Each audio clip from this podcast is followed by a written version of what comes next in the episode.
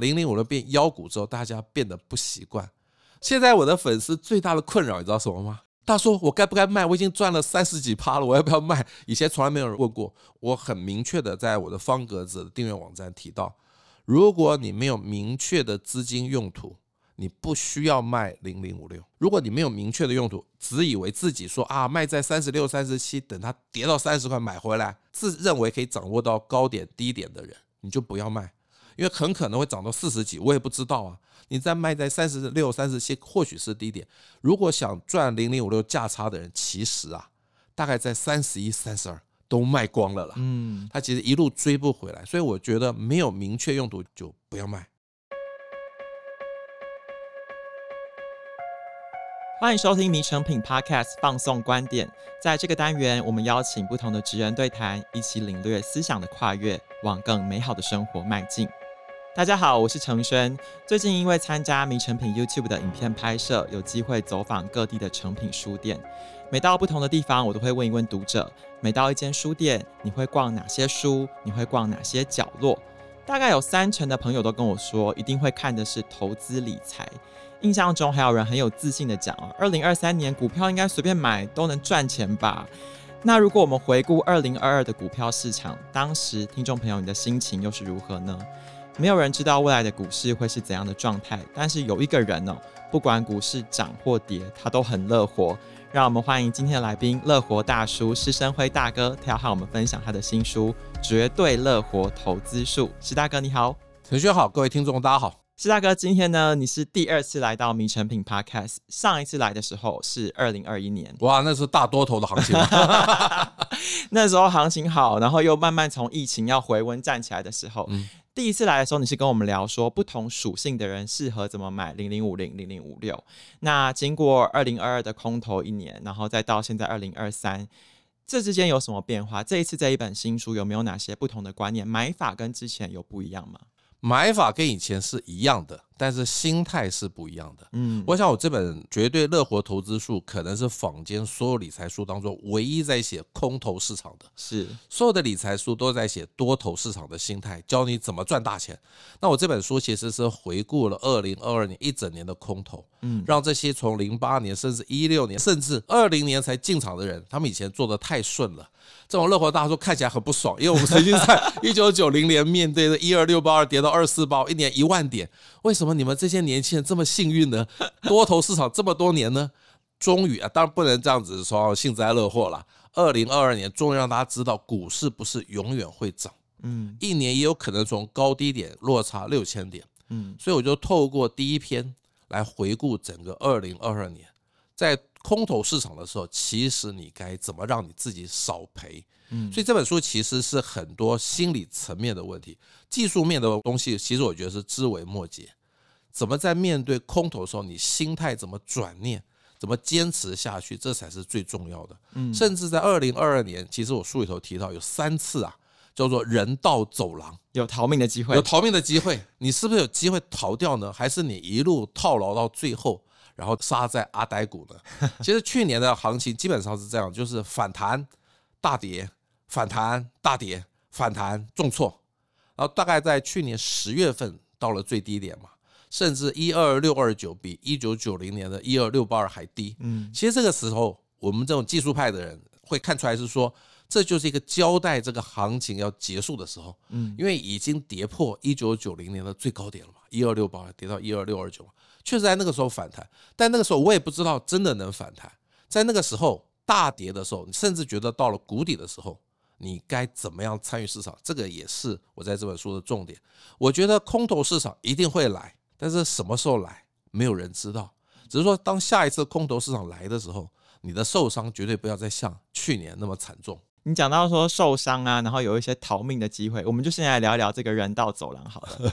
好，在面对空投的时候，大家心情很紧张、很焦虑，但是其实有一些些小机会是可以分散那个风险，慢慢慢慢离开的。那我们作为一个比较小白的投资人，他怎么去判断这个市场讯号？我觉得第一次你没逃走啊，那是合理的，但是第二次你真的该逃。嗯，第三次才逃的话，你大概机会不大了。所以也就是说，第一次逃的时候，我觉得如果你是想赚价差的人，不管这个个股有没有基本面，只想赚价差的人，我觉得你在跌了十趴，你就该停损了。嗯，十五趴一定要停损，绝对不要摊平。嗯，很重要的一点就是，很多人说在哪里跌倒就要在哪里爬起来，在股票市场绝对不可以这么做。在哪里跌倒，要到别的地方爬起来。嗯，还要在那个地方原地爬起来，就是摊平，会越摊越平，摊到躺平。我随便举个例子，其实这本书我有提到台积电。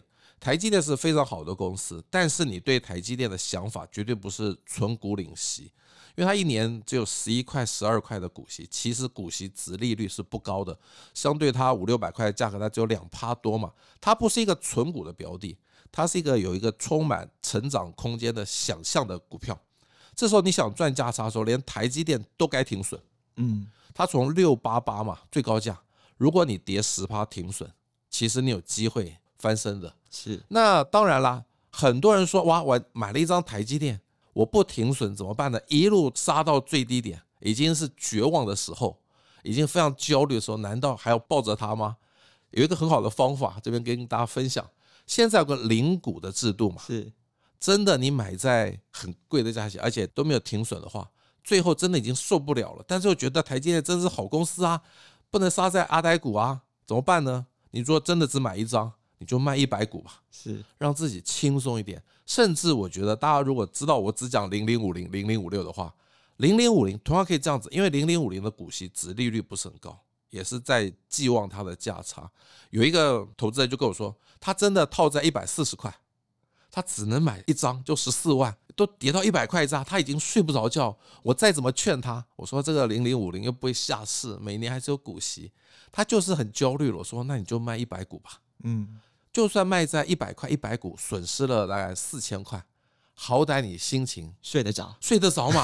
而且这样讲好了，卖了一百股，开始反弹，哇，好嘎仔只卖了一百股，还有九百股嘛。嗯，卖了一百股，继续跌，哦，好嘎仔卖掉一百股，只剩九百股在那边跌。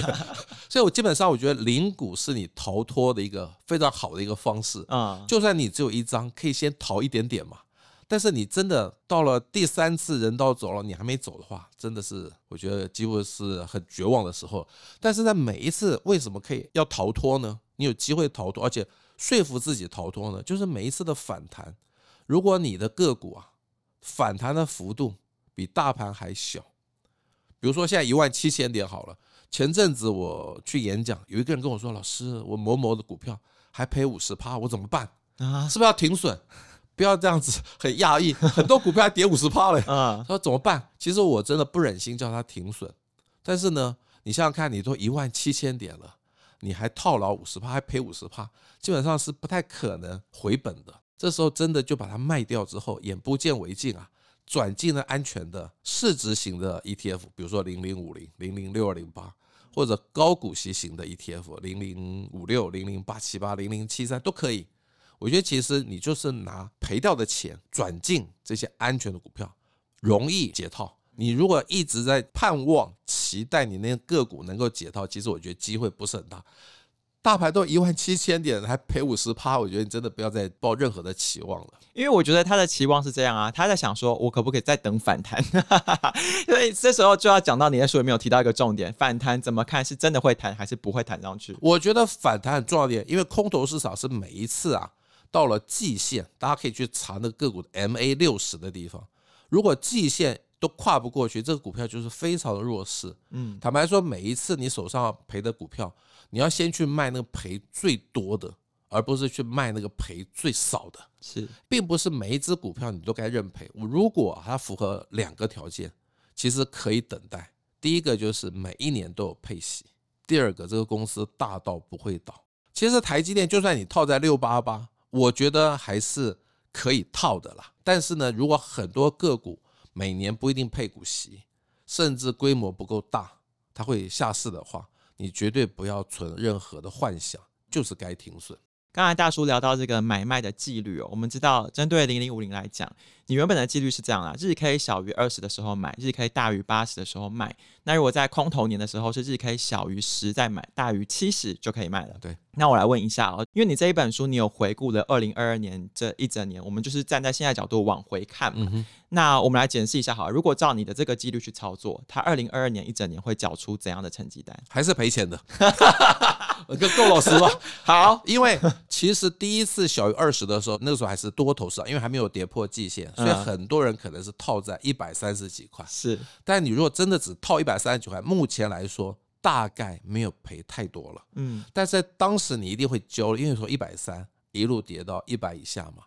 没有一个方法能够百分之百正确。如果有的话，我今天也不会告诉各位了，对不对？也就是说，任何方法就是成功的几率高的话，你就要相信它是一个值得信赖的几率。嗯，其实你如果买在一百四以上，我觉得你是因为没有遵照我的纪律，不然不可能买这么高。你如果买在一百三到一百三十五，确实有发生过。那现在已经回到一百二十八嘛，你还配了好几次股息嘛，其实你大概会亏损，但已经亏不多了。如果照着纪律做的话，长期来看是一个可以追随的纪律。你应该是，我只能说赚的机会多，嗯，赔的机会少，嗯。我这个赚多赔少不是指金额，我是说赚的机会多跟赔的机会少。你刚刚讲到这个长期来看，那我们可以再更延伸一点来讨论哦。也有人说，如果以长期来看的话，根本就不应该考虑什么时候买，什么时候卖，就是一直抱着它持续买进。大叔你怎么看呢？我非常同意，但是这个是事后诸葛啊，事后去看嘛。你比如说从零三年，你如果抱牢零零五零，抱到现在真的赚翻了，绝对比大叔赚得多。零八年在三十块钱进场，抱到现在还是比我赚得多。但我觉得这基本上是事后看多了，没有买过零零五零的，你叫他现在在一百二十几块、一百三买，他能不能期待零八年到二二年那么大的一个涨幅？其实是不容易期待的，所以我觉得那个投资不是数学模型，是真实人生。嗯，但我另外想到一个问题，就是大家常说零零五六的长期报酬率没有零零五零好。我为什么整天在讲零零五六？抱歉，我不是整天只讲零零五六，我还是有讲零零五零。但为什么我觉得小资族该从零零五六开始？因为零零五六就算最近变成妖股啊，也不过三十几块嘛。你叫一个从来不敢买股票的人，让他去选零零五六二三十块，零零五零一百二一百三一百四，你叫他敢买哪一个呢？嗯，绝对从零零五六开始买嘛。就像那个人套在一百四十块的零零五，他就很后悔。他如果买零零五六，他其实有机会摊平的。是，结果他一张就买了零零五零，结果看人家说一张不卖，奇迹自来。目前奇迹还没来，我相信奇迹会来，但是目前就是没有嘛。我觉得基本上投资是一个心理层面的问题，就算这么安全的五零五六，还是有人面对它会焦虑啊。我的朋友其实买五六买在三十块以上，他在二十八也是，他觉得他受不了了，他卖了几张，我觉得至少睡得着觉就值得了。我也没有说该骂他，哎，你不能卖啦，暴牢一定会赚的。我怎么知道现在会到妖股到三十六、三十七，对不对？所以我觉得基本上就是你投资最重要就是不要焦虑。所以我绝对赞成说，从长期暴牢零零五零，但是这个长期是很 long long time ago，是很早以前长期暴牢是赚的，但是放到现在这个时间点，再过十四年，你能够看未来的十四年的报酬率比以前的这十四年多吗？这不一定哦。其实你刚刚讲到小资族建议从零零五六开始，那因为大叔你这本书截稿时间大概五月了，那时候零零五六还没有涨到一个剧烈。现在来看哦，其实零零五六变了，有很多的话题性可以讨论。因为原本大家都觉得没什么好聊，就牛皮股嘛。对对对。现在它从纯股变成标股，甚至是妖股，其实是因为今年这个 AI 概念大爆发，它真的涨太多，涨太快了。过去如果你常常看大叔的书的话，你应该知道零零五六有一句经典名言：买了忘记它。但我现在要帮听众朋友问一问：现在买了还能忘记吗？现在因为涨太多，实在很难忘记。因为什么？现在我的粉丝最大的困扰，你知道什么吗？他说：“我该不该卖？我已经赚了三十几趴了，我要不要卖？”以前从来没有人问过。我说：“你那个是甜蜜的负担哎，你去问问你的朋友，我还赔三十趴，该不该卖啊？你是赚三十几趴，该不该卖？”我很明确的在我的方格子的订阅网站提到，如果你没有明确的资金用途。你不需要卖零零五六，嗯，如果你有明确的资金用途，比如说我卖掉零零五六，我现在可以出国就玩一趟，我就认为你该卖，嗯，如果你没有明确的用途，只以为自己说啊卖在三十六、三十七，等它跌到三十块买回来，自认为可以掌握到高点低点的人，你就不要卖，因为很可能会涨到四十几，我也不知道啊。你再卖在三十六、三十七，或许是低点。如果想赚零零五六价差的人，其实啊。大概在三十一、三十二都卖光了啦。嗯，它其实一路追不回来，所以我觉得没有明确用途就不要卖。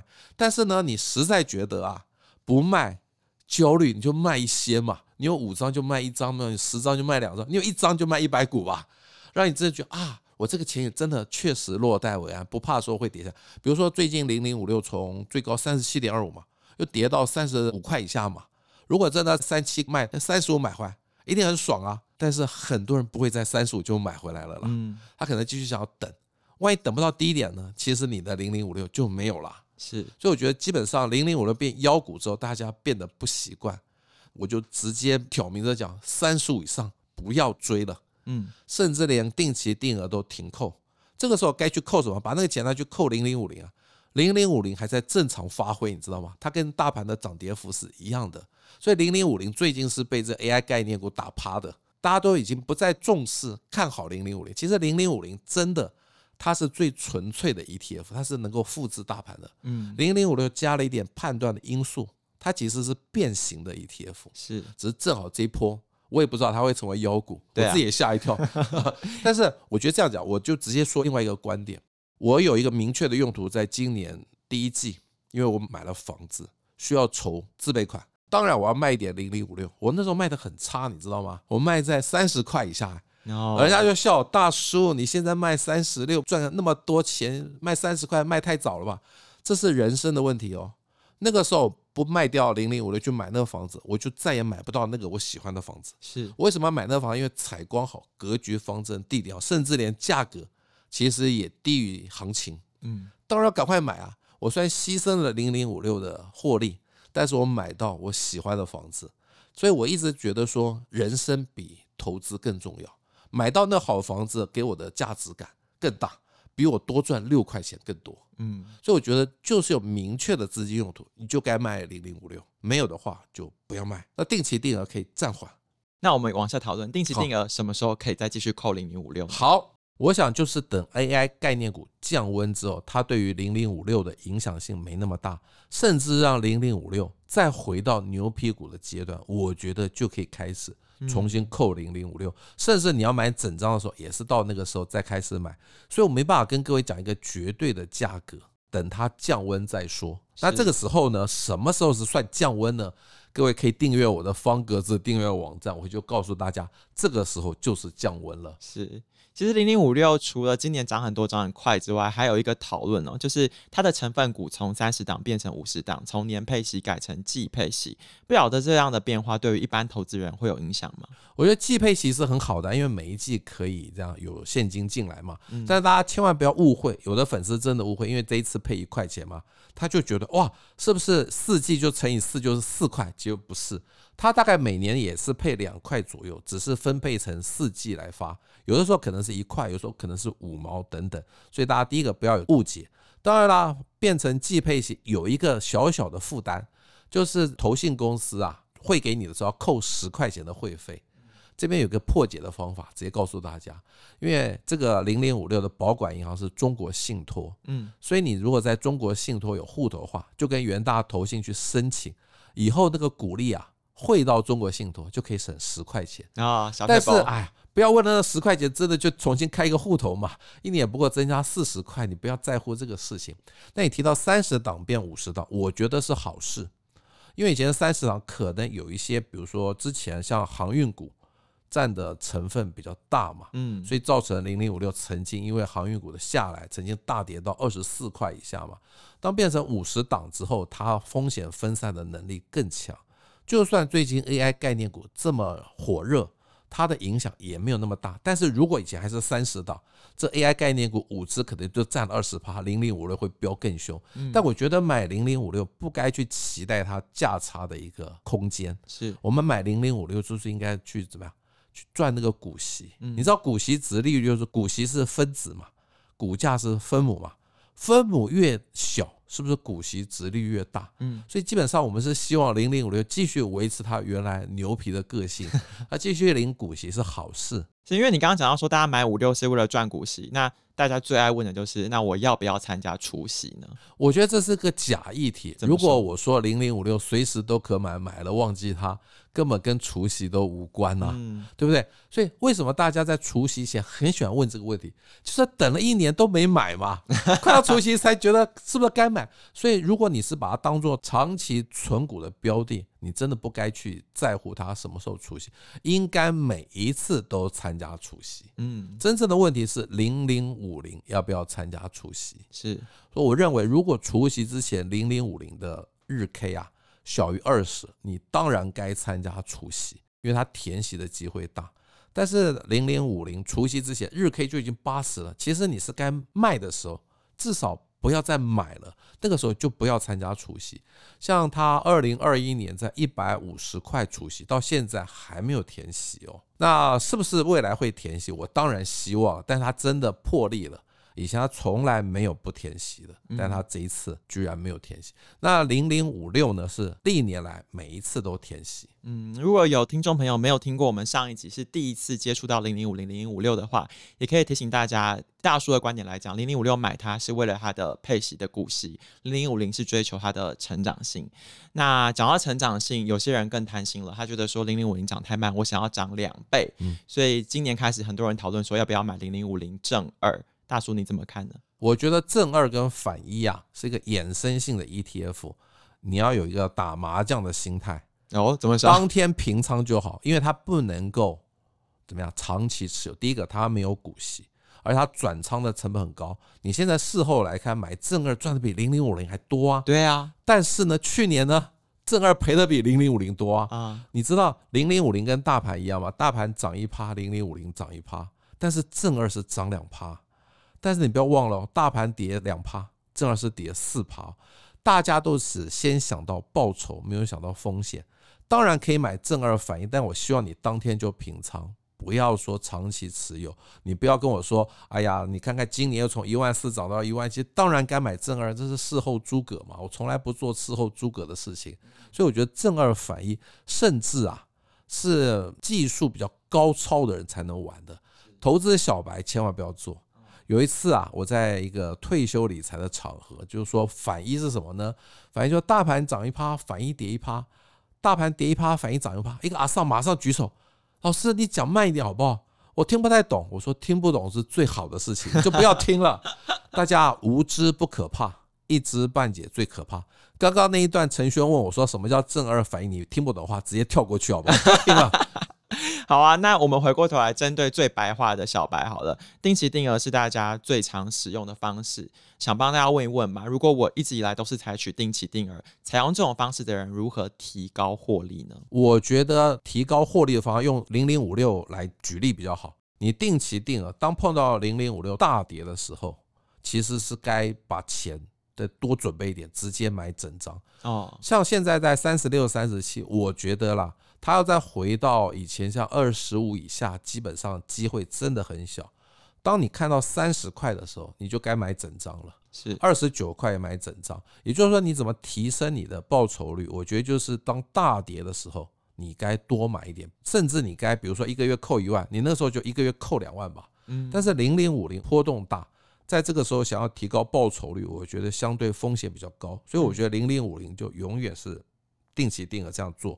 不要想说提高报税，但零零五六，因为第一个它价格比较低，我觉得风险相对比较小一点。零零五六是可以尝试的定期定额，怎么样再增加它报酬率？所以我书上讲的增加报酬率讲的是零零五六，不是零零五零。那这一次的这本书《绝对乐活投资术》，它特别的地方是，这是大叔第一次讲了零零五零跟零零五六以外的投资标的，那就是台积电跟兆丰金。对，这一次怎么会想要把它放进来呢？我想，因为我一直写零零五零零零五六，大家会烦吗？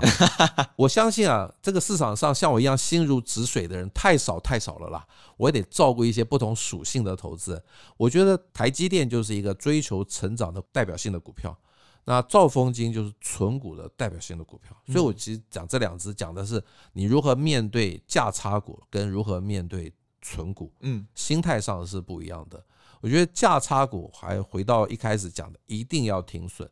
但是存股的话，其实越跌应该越开心。嗯，所以甚至在这本书里头，我提醒大家，今年呢，二零二三年是买金融股很好的时机，因因为去年这些金融股、金控股、防疫险、防疫险还有债券价格的暴跌，其实第一个获利大幅衰退，第二个股息变少了，所以今年它一定受到影响。但是呢，现在已经八月了。大家有点慢了。如果一二月就进场的话，其实金控股、金融也是涨了一大段，甚至连兆丰金它才配一点二四，它都到快四十块。难道现在大家觉得三趴的股息殖利率大家就能接受了吗？如果大家真的三趴就接受，那存股可能还有价差的空间。甚至我这里头也提到说，兆丰金其实股息殖利率已经不算高了。嗯。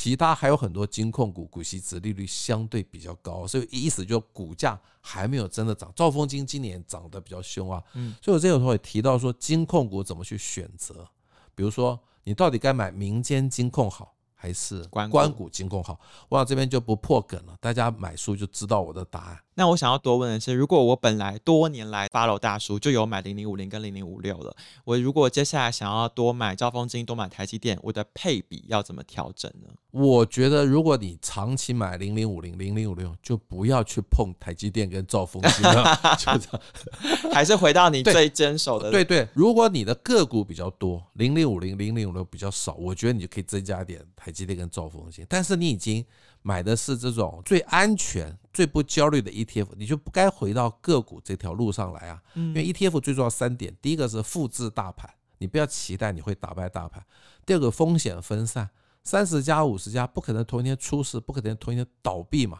第三个最重要的，不要再选股了，完全不再焦虑。兆丰金也可能突然有利空啊。台积电也可能突然有利空啊，甚至我觉得这次台积电真的很委屈诶，它也是 AI 概念股诶，它都没涨诶，涨的都是以前那种电子牛皮股，你知道吗？台积电没涨诶，对不对？可能大家觉得台积电可能六八八是一个天险吧，那这些以前是牛皮股的电子股似乎充满了想象空间啊，是，所以他们的表现比台积电好。那最近大盘之所以被压，也是因为台积电表现不好嘛。没有那么强嘛，所以其实大盘表现真的是落后给 AI 概念股，甚至也落后给零零五六。嗯，因为大叔你刚才说大家买 ETF 有一个点呢，就是不用再去选股了。可是现在连 ETF 都越来越多，我们现在开始烦恼是要怎么去选 ETF。对，有人问你，你也怎么？有有有啊，所以我这一本书也写到 ETF 的各种类别，我提出的建议，刚刚已经提了嘛，正二反应这种衍生性的不要买。另外就是主题型跟其他各国股市嘛，就一个重点，你懂的产业，你懂的国家，嗯，就可以买。为什么零零五零比这些主题型的 ETF 跟其他股市的 ETF 要安全？为什么？因为零零五零是所有产业的分散，主题型的 ETF 没有做到这种产业的分散。比如说半导体的、五 G 的、电动车，它是绑在那个产业，万一那个产业不好。是整个 ETF 都挂掉哎，嗯，如果当年在太阳能这么红的时候，LED 那么红的时候，有出这种主题型的 ETF，现在大家是赔得很惨很惨的。所以我觉得主题型的 ETF 牵涉到产业，你了不了解？你了解当然可以买。另外我要提醒各位一个，每一档 ETF 现在琳琅满目嘛，这么多 ETF，它上市的时候，第一个。他一定要打败零零五零，对，他如果连零零五零那个回撤都输的话，他根本不可能有人买嘛。所以请记得，每一档新上市的 ETF 一定打败零零五零，但是之后不一定哦。但是之前回撤的话，一定是。第二个，因为这些 ETF 需要找投资达人来代言，但请大家不要误会，他们是代为介绍，他们不是推荐这个 ETF。但是大家误会了，比如说。我从来不接这种新的 ETF 的代言，因为我没买过，我怎么去分享呢？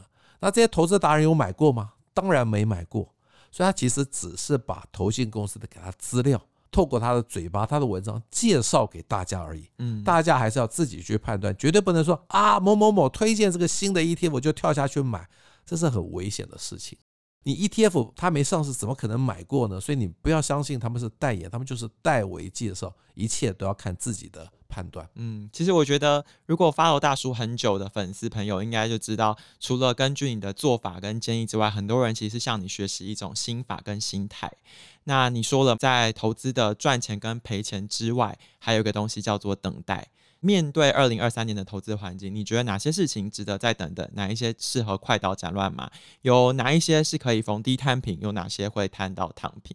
我觉得现在啊，如果你还赔四五十趴，你的个股连 MA 六十还没站上的话，直接砍掉，我就直说，眼不见为净，转到零零五零或零零五六。就算现在零零五六啊比较高，三十六、三十七，我觉得放长来说也没有问题的，因为毕竟零零五六还是达到了产业分散、个股分散的优点，所以就算你套牢在比较高的地方，也是相对容易解套。但是呢，如果你是个股的话，如果你还赔四五十趴，我觉得直接卖掉比较容易一点点。嗯，什么可以逢低摊平呢？就是你如果是存股、领股息为目的的话，而这个股票呢大到不会倒，每一年都配息，是可以逢低摊平的。嗯，如果它不符合这两个条件，再讲一次，每一年都配息跟大到不会倒，如果不符合这个条件，你只想赚价差，真的十趴就该停损，十五趴。逼自己眼睛一闭就把按键按下去卖出，就这么简单。其实刚才最后跟大家聊到投资的心态这件事情，我觉得石大哥在书里面有一个故事很值得跟大家分享哦，就是每个人的投资的属性不一样，有些人是猎人，比如说他是猎一头大象，久久猎一次，猎完一次吃久久。有很多人是很焦虑，每天在猎小老鼠，然后不一定抓得到。但是大哥，你说你自己是农夫，那你自己怎么看待这种不同心态的投资方式？针对二零二三年下半年，你会给大家的整体建议是什么？我觉得猎大象的是超级高手，他根本不需要看我的书。该看我的书的人是那些猎小老鼠的。是你自以为猎小老鼠就赚一点点价差很容易的话，其实你是对自己的高估。我觉得真的不要再去抓小老鼠了啦。我们就来当农夫，每年领股息。而且你如果心中只想赚股息的人，你在低点一定敢买。我随便举例，那个兆丰金在二零二零年 COVID-19 的时候跌到二十七块以下，你如果二十六块买的话，其实你只想赚股息嘛。没想到它现在涨到四十块，中间的股息你还没算哦。所以当你只想领股息的人，在低点你绝对敢买。但是你想赚价差就不敢买，嗯，所以我觉得很重要的一点就是，农夫的话就是要播种就好了，每年都收成。当然有天灾嘛，突然台风来了淹水，这一期的收成没了。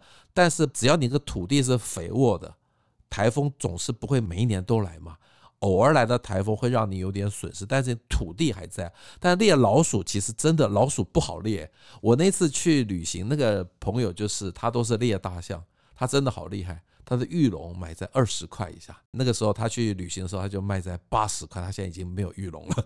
他这个就猎大象嘛，你真的那么厉害吗？我觉得高手非常的少，一般人也没像他那么大的耐心。他为什么那么大的耐心？你知道吗？第一个他熟悉，第二个他钱够多。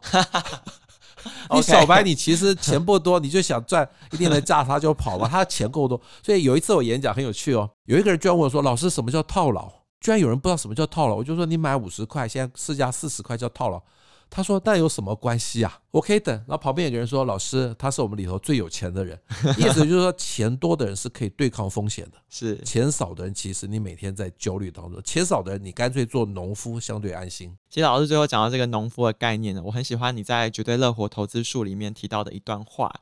你说人生是一座森林，股票是其中的一棵树。股票这棵树如果长得不大，但你其他树长得茂密，一样可以成为一座美丽的森林。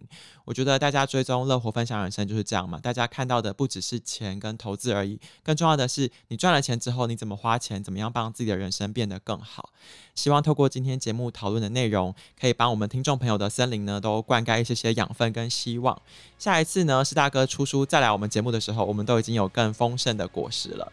欢迎大家到附近的成品书店或是成品线上，可以找到施大哥的新书《绝对乐活投资术》。